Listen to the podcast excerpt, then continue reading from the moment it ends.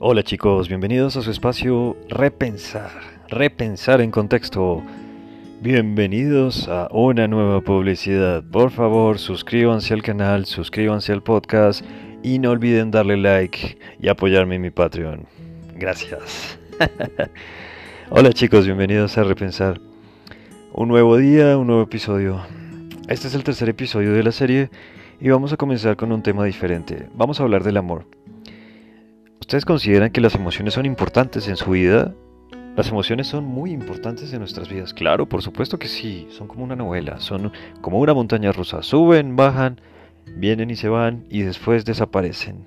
Y después ella se fue de mi vida y me dejó en la friendzone. y me rompió el corazón. Y también el display de mi celular. ¡Wow! ¡Qué dolor! ¡Qué pena!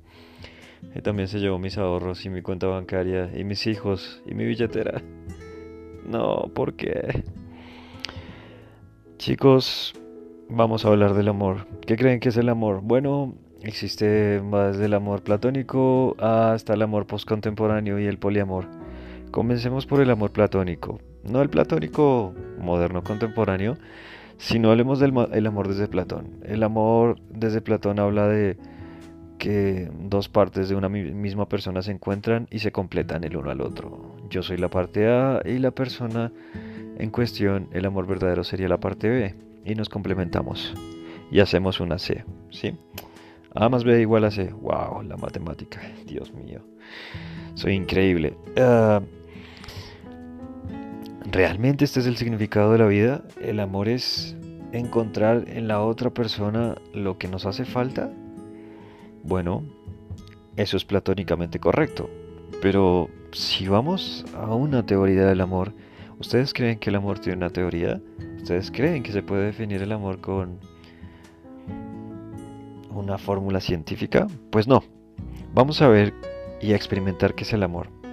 Si ustedes alguna vez se han enamorado de una dona, de un chicharrón, no sé, de algo muy delicioso, una buena bebida, no sé, una buena arepa, una empanada. Las empanadas son amor, ¿cierto? Ese tipo de amor y ese tipo de devoción y ese tipo de expansión espiritual, de extensión, de definición en donde uno cree que la comida es amor, está correctamente definido. El amor no es solo la devoción física, espiritual o sentimental por una persona. Es también el escenario para encontrar lo que puede ser la vida y lo que puede ser principalmente una de las razones por qué somos seres humanos emocionales y racionales. Los seres humanos tienen dos facetas muy importantes. La primera es la racionalidad y la segunda es la emocional. Pero las emociones siempre terminan sumando un peso más importante que, la razón porque las emociones definen nuestros estados de ánimo, definen cómo nos sentimos frente a una situación y también nos pueden construir o nos pueden destruir. Entonces, ¿el amor es importante? Quizás, tal vez, tal vez sí, tal vez no. No voy a responder a eso, no es mi labor responder a ello. El amor es una alquimia y es algo que probablemente cada uno de nosotros contemple de una manera diferente. Eso quiere decir que el amor es lo que tú consideras que es amor. Es lo más verdadero y puro, honesto y estético y sublime. El amor es la cosa más frágil, más honesta, más transparente y más noble que tiene cada persona.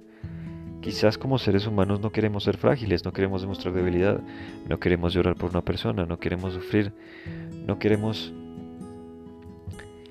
sentirnos como menos frente a alguien. Y en las relaciones, casi siempre una de las dos personas sufre más que la otra porque está completamente enamorado. Y ahí está el quid del asunto. El amor es una emoción y como tal las emociones humanas son manifestaciones bioquímicas y también son manifestaciones honestas que no podemos disimular. Por eso dicen que el amor y el odio son dos emociones muy similares, porque generan el mismo tipo de, respuesta. Y es una respuesta muy intensa y muy fuerte. Entonces, Chicos, ¿han estado enamorados en su vida? Les pregunto esto porque enamorarse no es fácil y dicen que uno solo se enamora una vez en la vida. Pues, bueno, yo me enamoro diario, pero ah, ese soy yo, no ustedes. Entonces,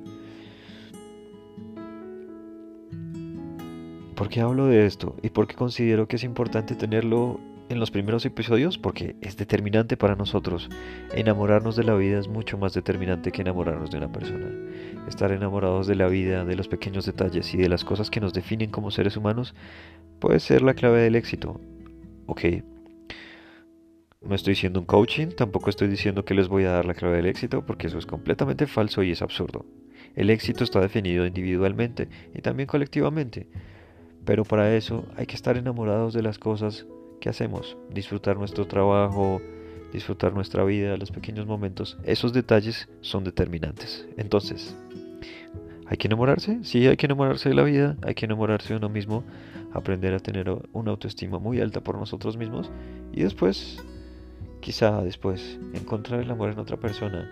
Pero nosotros somos seres completamente autodefinidos y completamente hechos, lo cual permite que todo ese desborde de amor y ese exceso de amor pueda ser compartido con otra persona. Entonces, ¿existe el amor verdadero? Bueno, puede que sí, existe el amor y la devoción por otra persona, sí, como lo, lo definen previamente algunos filósofos.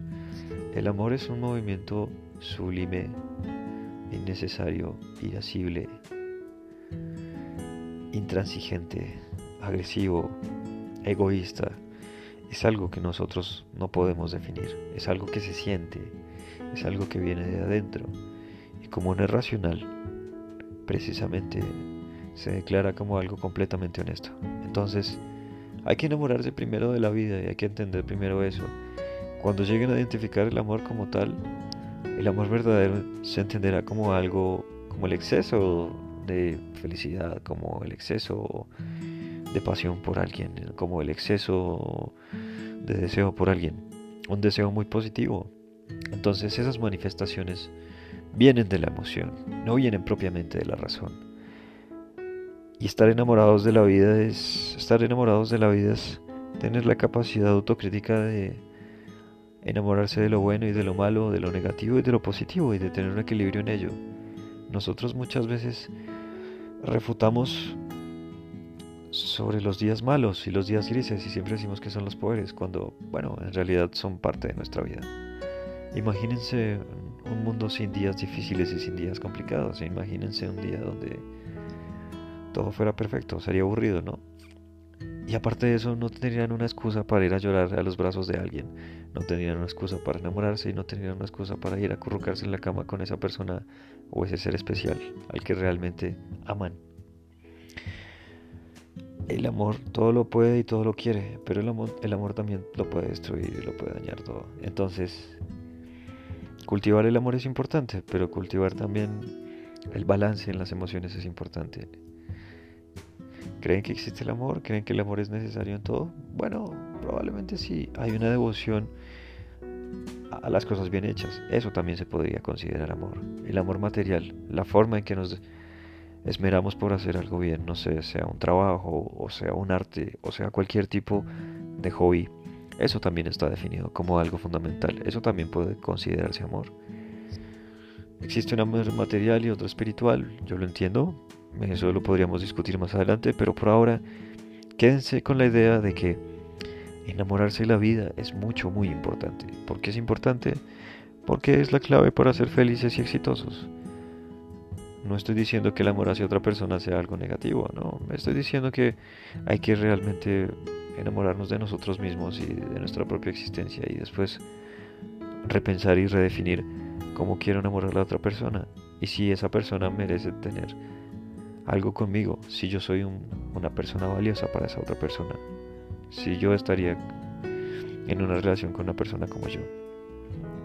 Y ahí comienza la deconstrucción del ser humano, ahí comienza la labor de hacernos eh, mejores personas día a día. Y eso también está incluido en el amor, el amor propio es importante, mucho, muy importante. Bien chicos, creo que nos quedan unos segundos, aprovecho para decirles que se queden en casa, disfruten de su cuarentena, estén seguros y cuiden de los suyos. Eso también es amor. Pásenla bien y nos vemos en el siguiente episodio. Gran abrazo.